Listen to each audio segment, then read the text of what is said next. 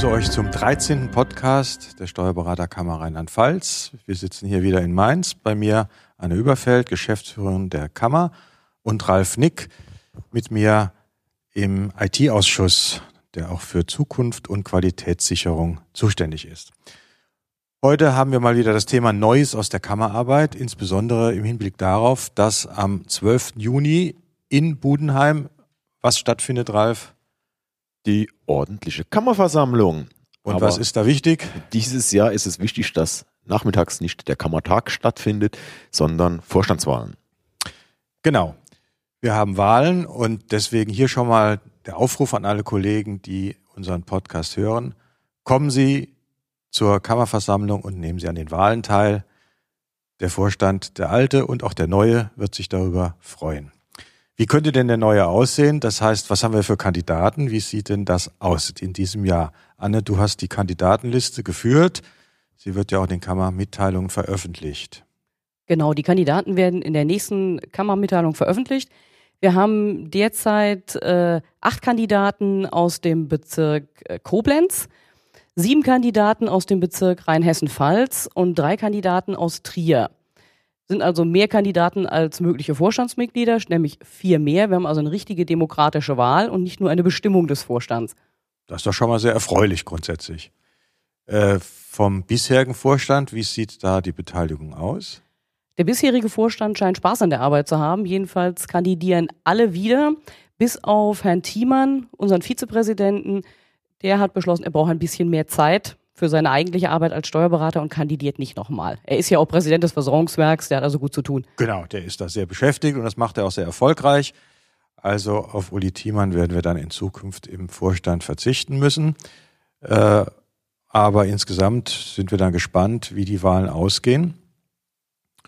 Und es gibt auch immer wieder die viel gepriesenen Erdbeertörtchen unseres Präsidenten, hoffe ich.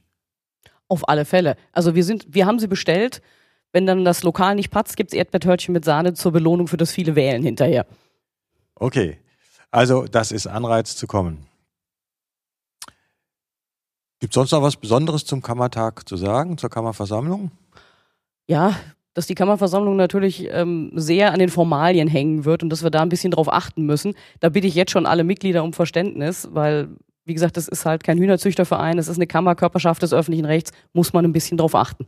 Ja, es will ja auch keiner, dass nachher eine stundenlange Wahl angefochten wird, weil irgendeine Formalie nicht eingehalten wurde. Aber dafür sind ja die Juristen aus der Kammer da, um da das da nicht wir, erschießen. Da sind wir gut vertreten, da sind wir gut vertreten.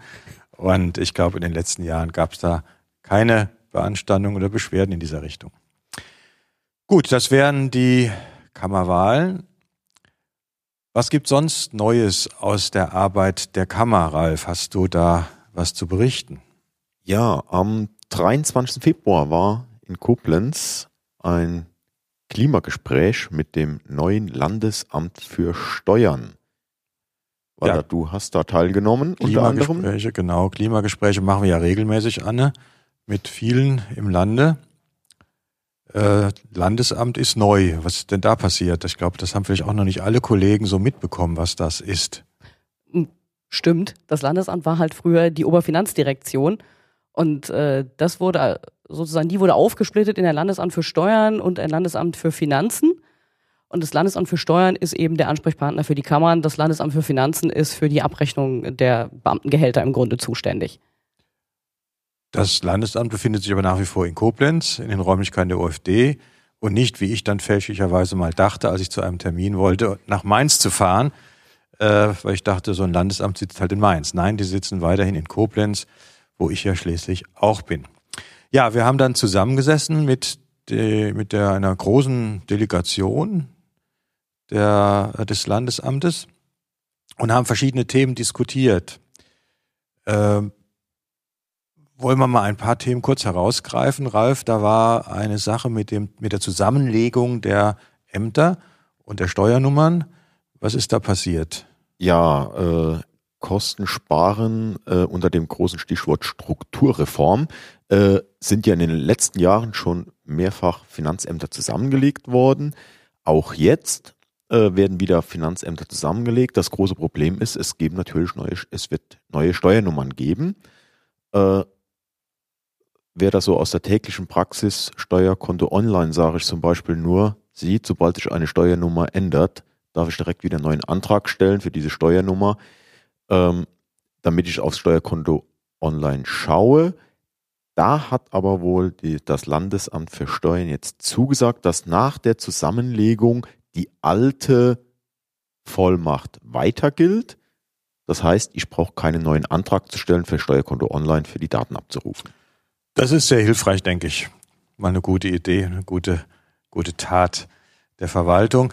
Was die Zusammenlegung angeht, ansonsten, also ich weiß nicht, wie die Erfahrungen sind. Ich hatte jetzt äh, erstmalig auch zu tun mit dem Finanzamt in Kusel. Kusel. Das ist mhm. für die Erbschaftssteuer und Schenkungssteuer zuständig. Also das hat sehr gut geklappt. Die waren äh, bestens vorbereitet, äh, gute Kommunikation. Man konnte sogar eine E-Mail schicken und wurde zurückgerufen. Also sichere Kommunikation, wenn wir das hier auch dann sehen. Ähm, weiß nicht, wie sonst die Erfahrungen sind. Also mit Kusel hat es ganz gut geklappt. So war jedenfalls mein Empfinden. Gibt es da irgendwie in der Kammer, Geschäftsführung, Erkenntnisse, Beschwerden oder was? Nee, also da halten sich tatsächlich die Beschwerden der Kollegen sehr zurück.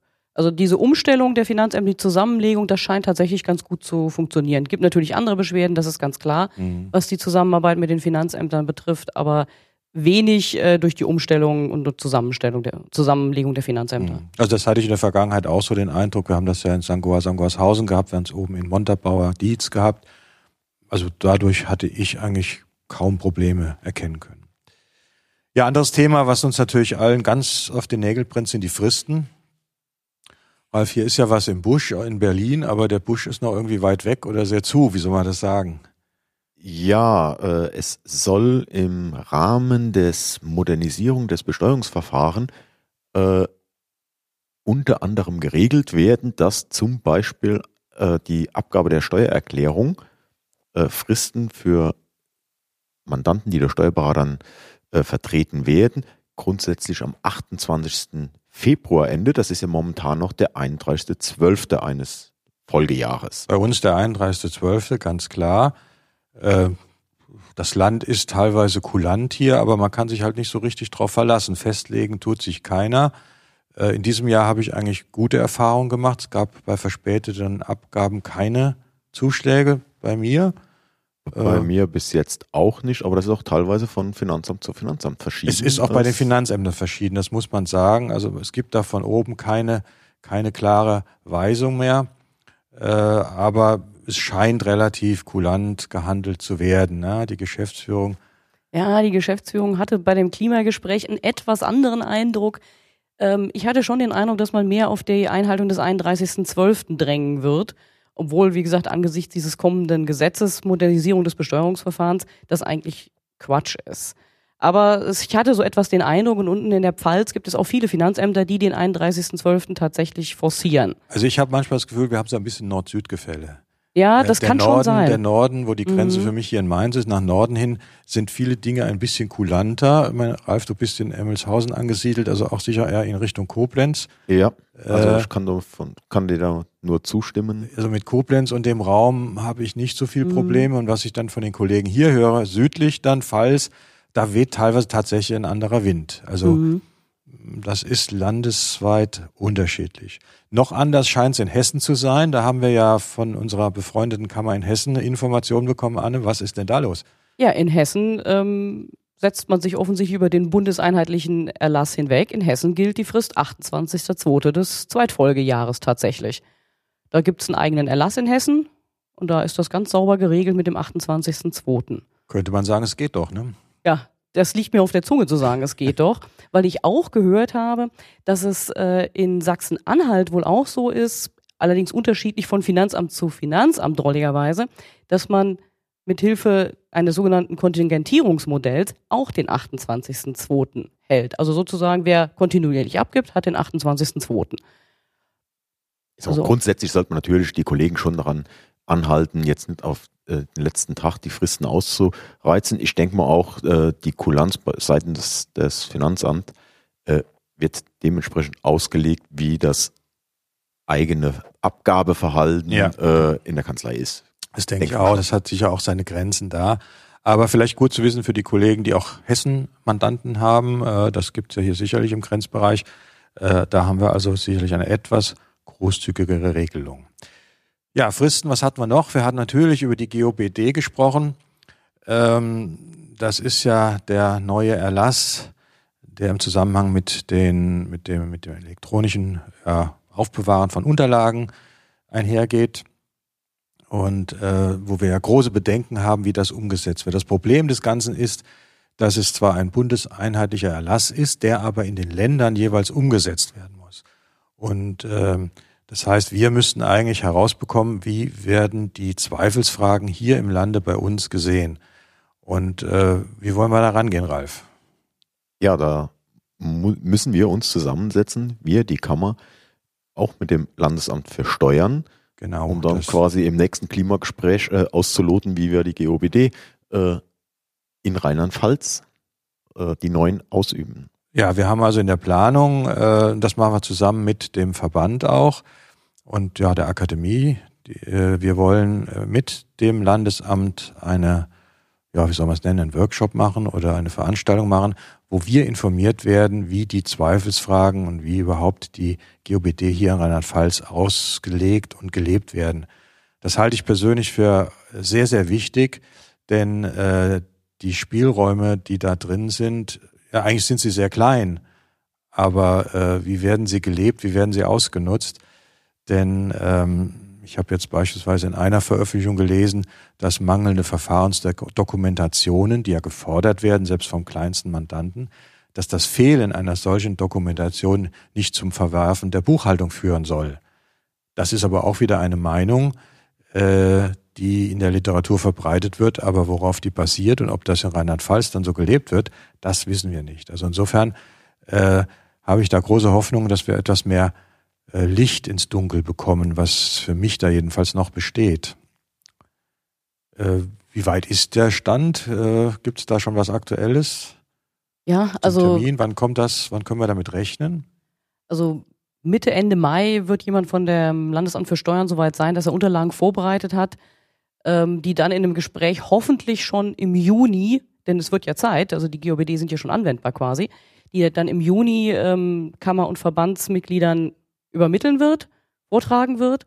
Und die Akademie wird dann auch im November Schulungen zur GOBD zuführen. Und ich nehme an, ihr im Vorstand werdet das natürlich dann auch unter die Kollegen tragen, wie es in Rheinland-Pfalz gehandhabt wird. Ja, ich denke, da kann man auch schon an der Stelle Werbung machen für die Akademie. Es wird also Seminare geben zur, zu den GOBD, aber auch dann zum elektronischen Kassensystem. Das ist ja ein anderes Schwerpunktthema der Finanzverwaltung, insbesondere der Betriebsprüfung. Äh, keine Betriebsprüfung ohne Kassenprüfung mehr. So ist jedenfalls meine Erfahrung. Ralf, bei dir? Äh, ja, sobald bisschen mehr wie zwei, drei äh, Buchungssätze am Tag äh, über die Kasse laufen, ist das schon ein Schwerpunktthema, nicht nur bei bargeldintensiven Betrieben. Mhm. Das Landesamt hat da im, Klima, im Klimagespräch klargestellt, äh, dass es mangels gesetzlicher Grundlage nicht dazu kommt, dass äh, eine elektronische Registrierkasse verpflichtend wird. Also die, die klassische Handkasse wird auch in Zukunft möglich sein. Probleme haben nur die, die eine elektronische Kasse haben.